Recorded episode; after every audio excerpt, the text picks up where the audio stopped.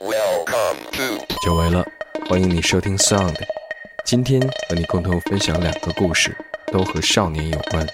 第一个故事要从一封信说起。亲爱的孩子，对于不满三岁的你来说，现在还读不懂这些文字，但是写这样一封信给你，是因为除此之外，我已经不能再做什么。在你的妈妈去世之前，我和很多很多人一样，并不知道世界上有你的存在。直到那一天，当你失去了亲爱的母亲，我们才意识到，不满三岁的你，需要开始去面对这个世界加诸于你的种种不幸。你的妈妈叫张妙，她是一个女工，她二十六岁。他靠卖麻辣烫维持生计。当你来到世界上时，你的妈妈一定和世界上所有的妈妈那样，满心欢喜地迎接你的到来，并且满怀希望，能够看着你一天天成长，看着你蹒跚学步，看着你咿呀学语，看着你笑颜如花，看着你进入幼儿园与小朋友嬉闹，或者被人欺负。看着你一天天长大，穿上校服；看着你考上大学，或者念完初中后出来打工；看着你娶妻生子，这样平凡的生活，却在那一天，一切成为不可能。那一天，你的母亲。他骑着电动车在路上行驶时，一辆私家车飞驰而来，把他撞倒在地。他努力挣扎爬起来，想要记住那辆准备逃逸的汽车车牌，因为他要去医院治疗，而这将是一笔巨大的开销，他将无力承担。只有记住那个肇事者的车牌。但是你的妈妈没有想到，这样一个举动给他带来了灭顶之灾。那个开车撞倒他的年轻人，从车上拿出了一把三十公分长的刀，朝着你的妈妈身上捅了一刀又一刀。我想，或许当时你那无力反抗的妈妈，是不是也曾苦苦的哀求：“我家里还有两岁半的孩子，求你别杀我。”可是那个年轻人。他只想杀人灭口。在朝你的妈妈身上捅了八刀之后，他开着车逃跑了。如果说这是一个意外的话，那么接下来发生的事情，则不是意外，是无耻。就在那个年轻人开庭审判之前，我们这个国家的某个电视台，让年轻人。在电视上哭诉自己的过错。然而，当你的父亲在法庭上哭诉你失去母亲的痛苦时，他却被法官制止了。这是怎样的世界？为什么那些人只允许凶手大声哭诉，不允许受害人低声提气呢？同样是这家电视台，他们之前说，年轻人的父母都是下岗工人。但是最后，却被网友发现，其实，年轻人的父亲是正团级干部，享受副师级的待遇。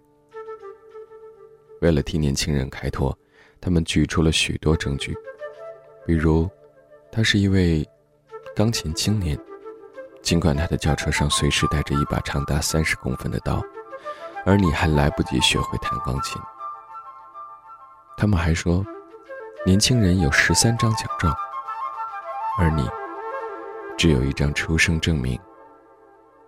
他们说，年轻人的同学们集体签名要为他开罪，而你却连幼儿园的同学都没有。年轻人有激情，能杀人，你没有激情，只会哭，因为他拥有一切。而你什么都没有，所以你的妈妈必须死去。年轻人必须活着。有很多人这么说：要宽容，不能用暴力来惩罚暴力。他们说要学会谅解，他们还举出许多美国的案例，说受害人如何原谅凶手。他们都说的很对，都很动人。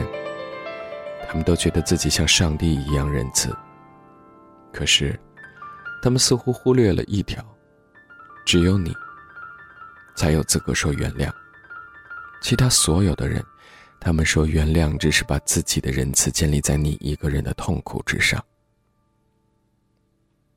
孩子，我并不是高尚的人，活在这样一个丛林社会里，没有人可以自称高尚。我和很多很多人一样，我们可以在城管砸掉那些你妈妈那样卖麻辣烫的人维持生计的摊子是视而不见；我们可以在平民的房子被扒掉时转过头去；我们甚至可以在小偷偷别人东西时不敢出声。可是。我们至少知道一点：你可以剥夺别人的财产，但是别轻易剥夺别人的生命。这已经是最低的要求了吧？这已经是最低最低的底线了。可是现在，我们却连这一条底线也守不住了。所以，我必须写这封信，为的是将来有一天，你长大了。万一你遇见了我，你问我，叔叔，我的妈妈为什么会死去？那个杀她的人，为什么没有得到应有的惩罚？你们为什么袖手旁观，不为我仗义直言？你们当时都是成年人，受过教育，为什么我的妈妈被人杀死，你们能够无动于衷？你们为什么这么冷血？为什么连起码的是非都不懂？如果你那样问我，我将无言以对。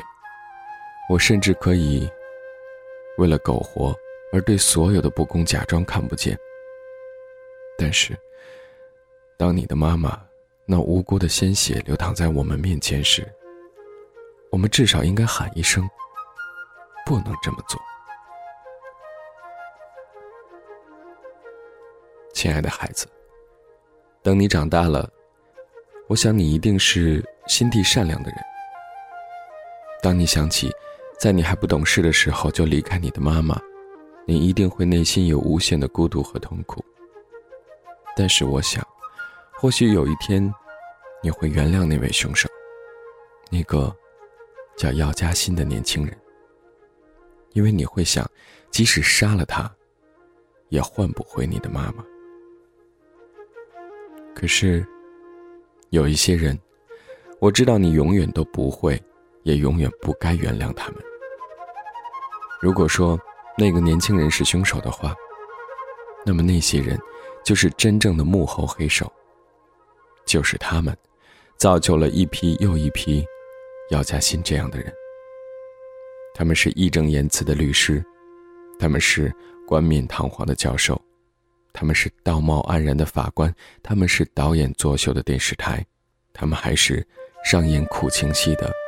姚嘉欣的父母，他们口口声声地说，年轻人是激情杀人，口口声声说，连同你母亲的八刀是弹钢琴的习惯性动作。他们还口口声声说，不能以暴制暴。他们甚至煞费苦心导演了一出出假戏，让很多人以为姚嘉欣的父母都是下岗工人。不行的孩子。你明白了吧？真正的凶手是谁？难道不是这些道貌岸然的成年人吗？他们为了帮助一个凶手逃脱责任，不惜撒下滔天大谎，不惜扯下道德面纱，不惜裸露衰老色相，不惜逃脱公平和正义。没错，他们今天救了一个药家鑫，可是，在他们的怂恿和纵容下。会有无数个药家鑫诞生出来，然后，这无数个药家鑫，会像这个一样，夺走无数无辜人的生命。这些人，才是这个社会的毒瘤。一个药家鑫只能害一个人，可是这些道貌岸然的教授、法官，满口仁义道德的电视台，表里不一的药家父母，会制造出无数个药家鑫，然后让我们这个社会走向地狱。但是我知道，孩子，当你长大后，你一定会比我宽容，你甚至会同情那个年轻人的父母失去儿子时的痛苦。但是，但是，假如真的有那么一天，我只有一个请求，哪怕你可以原谅他，也请你不要轻易的原谅这些以仁慈的名义为他开脱的人们。他们所作所为，比这个年轻人更为可恶，因为他们混淆了这个社会的是非对错，也侮辱了这个社会的底线。我和很多人一样。都希望社会稳定，生活和谐。可是，一个稳定和谐的社会，应该是有底线的，应该是明确告诉大家什么事情是对的，什么事情是错的，一个人可以做什么，不可以做什么。做错事的人，会受到应有的惩罚。这个社会的成年人们，应该有最起码的是非观念。只有这样，所有的人。才能安居乐业。这个审判，是对药家鑫一个人的审判，也是对所有人的审判，对社会良心的审判。药家鑫的死活，已经不再是关键，但是那些制造药家鑫，以低能的借口为药家鑫开脱的人们，应该永远的被钉在我们这个社会的耻辱柱上。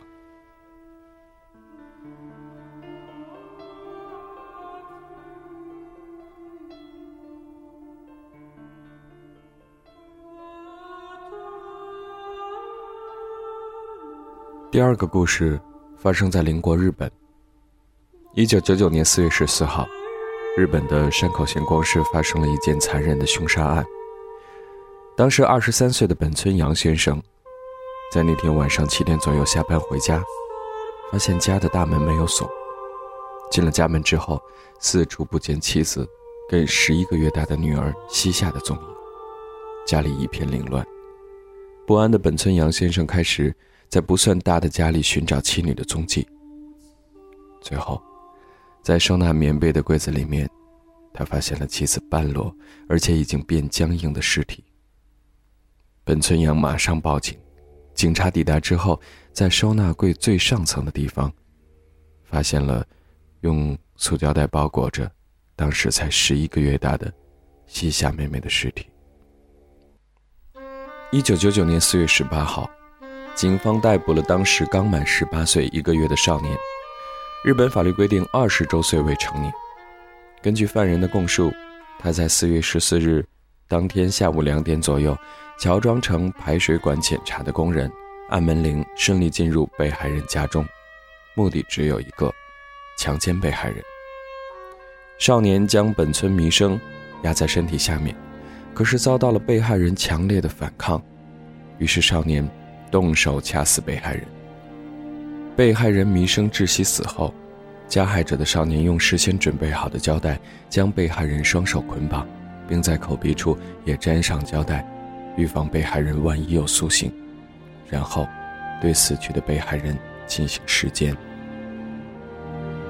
当时十一个月的婴儿西夏，一直在妈妈的身体旁边，哭泣不休。少年将婴儿抛弃在别处，可是婴儿还是挣扎着、哭着，往死去的母亲的遗体边不断的爬去。兽性大发的少年怕婴儿的哭声引起邻居的注意而坏了他的好事，于是将哭闹不止的西夏从母亲遗体旁边拉开，重摔地面数次之后，再用绳索勒毙。虽然加害的少年。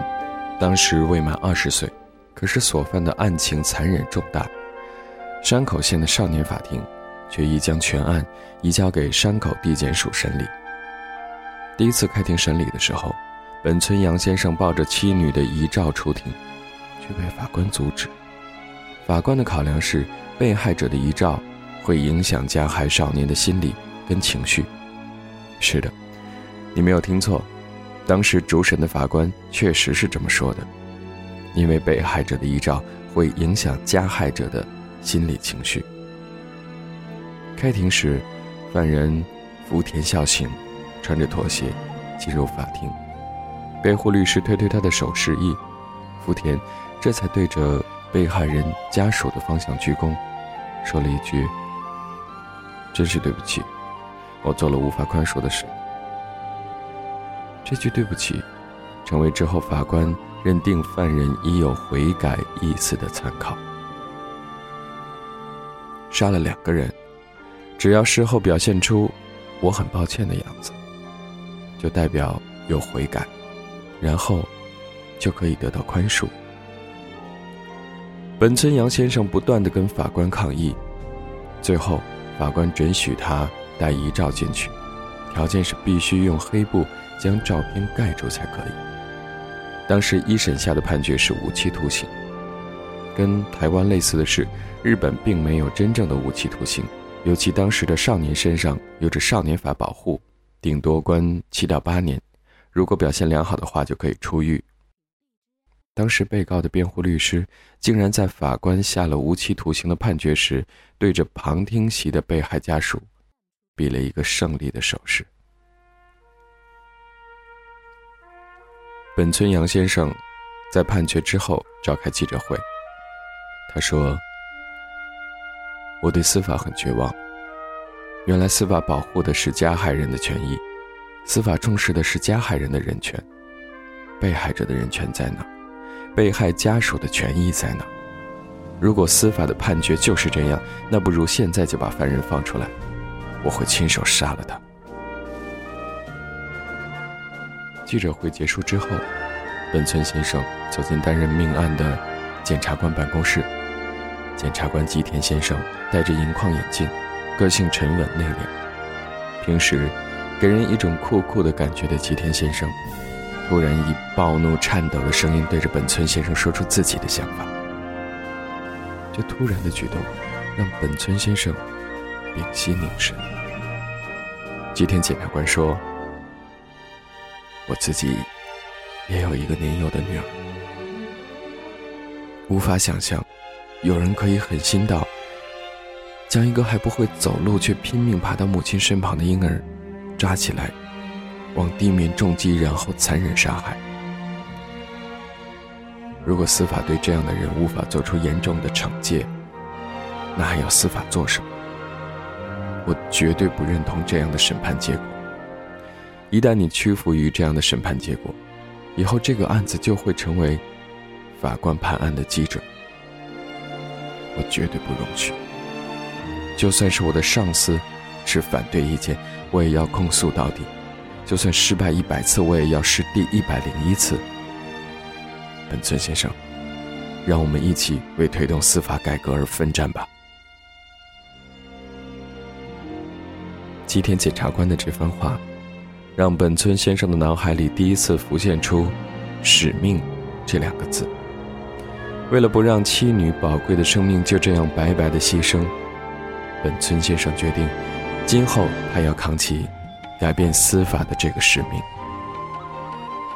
走出吉田检察官的办公室之后，本村先生从羽部机场搭飞机前往东京羽田机场，参加日本朝日电视台的热门新闻节目的现场演出。自从“使命”这两个字浮现在脑海之后，本村先生决定透过电视传播媒体向一般社会大众表达自己的主张。让社会大众更加了解犯罪被害者的心境，以及犯罪被害者在司法前受到的不平等待遇。当天晚上十点半，本村先生准时出现在朝日电视的节目上，脸上的表情已经没有中午开记者会时的激动。或许他已经意识到自己的使命，所以他冷静客观地对着全国观众做诉求。他说：“在现今的刑事诉讼法当中，就我知道的范围之内，关于被害家属权利的部分，什么都没有。不但没有“权利”这两个字，就连被害家属可以做什么也完全没有提及。现状就是这样，国家独占了刑罚权，居于强势位置的国家裁决处于弱势地位的被告人，所以对于处于弱势地位的被告人，有着许多法规保障被告人的权利。可是，在这样的体系之中，完全将受害者及其家属摒除在外，所以今天我带着妻女的遗照出庭也被阻止。本村先生的诉求很快得到了正面的回应。当时的日本总理小渊惠三回答记者提问时说：“法律对于无辜受害者的救济跟保障，很显然是不够的。身为政治家的我们，对本村先生的情境跟诉求不容忽视。”在回应的十一天之后。小渊总理因为脑梗塞紧急送医，不幸在五月十四号逝世。可是，在他过世前两天，《犯罪被害者保护法》、改正刑事诉讼法、改正检察审查会法这三个法案，在日本国会全数通过。本来只能在旁听席上旁听的犯罪被害者及其家属，以后可以在法庭上陈述自己的意见，像本村先生一样的犯罪被害者的声音。开始被司法正视。检察官不服第一审无期徒刑的审判，决定继续上告广岛高等裁判法院。二零零二年三月十四号，广岛高等裁判法院将检察官对被告求处极刑的控诉驳回，理由是犯人当时才刚满十八岁又一个月，思想尚未成熟，顾及被告将来还有无限的可能性，对于将来。不能论定犯人完全没有更生的几率，所以驳回检方死刑的控诉，维持无期徒刑的判决。二审虽然又被法院驳回，可是检察官还是不屈不挠，决定继续上诉最高裁判法院。检察官得知被告在狱中曾经寄出几封信给外面的友人，于是挨家挨户的查访，终于探访到寄出。信件的收件人，并且得到了收件人，也就是被告友人的同意，取得被告亲笔书写的信件。对于自己犯下的强奸杀人罪，被告福田孝行是这么写的：这不过就是一只公狗走在路上，碰巧遇到一只可爱的母狗，公狗自然而然就骑了上去。嗯，这样也有罪吗？被告福田孝行因为法律的保障，国家有义务提供替他辩护的律师，费用由国家全数支出。特别值得提出的是，这一次福田被告的辩护律师，并非由国家提供，而是民间的律师团自愿出任。这个案件上诉到最高法院时，被告福田孝行的辩护律师由原来的两个人，增加到二十一位，规模之大。堪称是世纪辩护律师团。这些辩护团的律师成员们，正是所谓的人权拥护者，以废除死刑为最大的使命以及任务。至此，本来是一场单纯凶杀案的审判，却被这群赞成废除死刑的人权派律师们当成表演的舞台，开始他们一幕幕卑劣可耻的表演活动。第一二审的时候。被告福田对于犯行的经过以及对受害人的杀意完全没有否认，也没有争论的地方。可是到了最高法院开庭公审，福田被告的辩护律师由原来的两人改成了二十一位辩护律师团之后，突然全盘否定了之前的供述。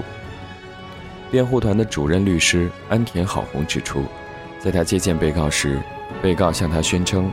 当时他对受害人本村弥生以及本村西夏并无杀意，之所以没有在一二审的时候提出，是因为被告当时的主张并没有被采纳。世纪辩护团提出以下的主张：被告福田的母亲是自杀身亡，被告因为渴望母爱，希望被母亲拥抱的欲望过于强烈，才会见到被害人时情不自禁地抱紧被害人，最后造成了被害人死亡的遗憾。被告并非是强奸目的而侵入民宅，而是想求取失去的母爱。至于被害人死后还对被害人施奸的行为，世纪辩护团的律师是这样辩解的：因为被告福田认为，只要将精子送入被害人体内，被害人就会起死回生，所以死后对遗体的性行为并非侮辱遗体，而是一种起死回生的仪式。至于用绳索勒毙西夏小妹妹，也不是心存杀意，因为西夏妹妹一直哭泣，福田被告想让西夏妹妹停止哭泣，所以在她的脖子上绑上了蝴蝶结而已。世纪辩护团律师的结论是，被告并非故意强奸杀人而伤害致死。检察官那方因为想让被告被处死刑，所以把被告。塑造成十恶不赦的形象。还好，检方提供福田被告寄给友人的信件作为证据。对照一审跟二审，法官认为，被告未来仍有无限的可能性，以及被告已有悔改之意的说辞，与福田被告寄出信件的内容，无疑是一大讽刺。二零零八年四月二十二号，法官。对被告一方的辩护主张全盘否认，宣判福田被告因恶行重大，处以死刑。距离命案发生时，已经经过九年的岁月。死刑宣判后的记者会上，本村先生没有任何胜利的喜悦。二零零二年审下了无期徒刑的判决时，本村先生曾经这样说过。死刑的意义在于让一个犯了杀人罪的犯人诚实的面对自己犯下的错误，打从心里反省自己的悟性，决心将自己剩余的人生用来赎罪，并对社会做有意义的奉献。一个本来十恶不赦的坏蛋，最后可能会脱胎换骨，变成真诚努力的善人。可是，国家社会却要夺去这位已经重生的善人的性命，很残忍。很冷酷，是不是？是的，无情的夺取他人宝贵的生命，的确是很残忍的一件事。相对的，这个时候犯人才会真切的体会到，被自己残忍杀害的人，他们的生命也是这样的无价。死刑存在的意义，不是报复手段，而是让犯人可以诚实的面对自己所犯的。恶行的方式。本村先生七年前的主张，竟然在福田身上应验。一审、二审判无期徒刑的时候，福田本身也很清楚，大概七年、八年之后就可以假释出狱。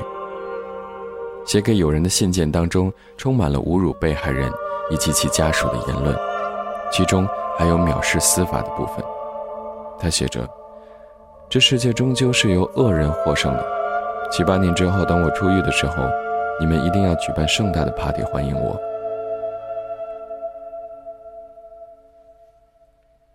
你完全没有办法感受到犯人的悔意。可是就在下了死刑的判决之后，福田被告终于意识到自己犯下的罪的严重性，开始写信给彝族，表示。自己的忏悔。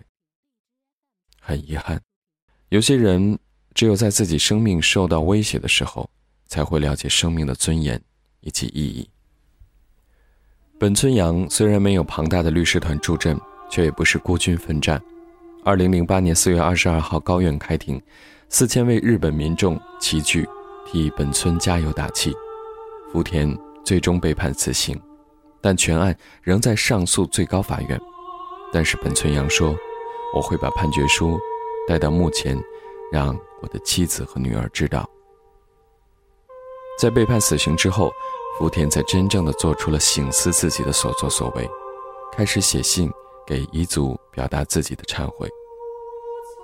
英俊又年轻有为的本村阳，就这样被毁掉了一生。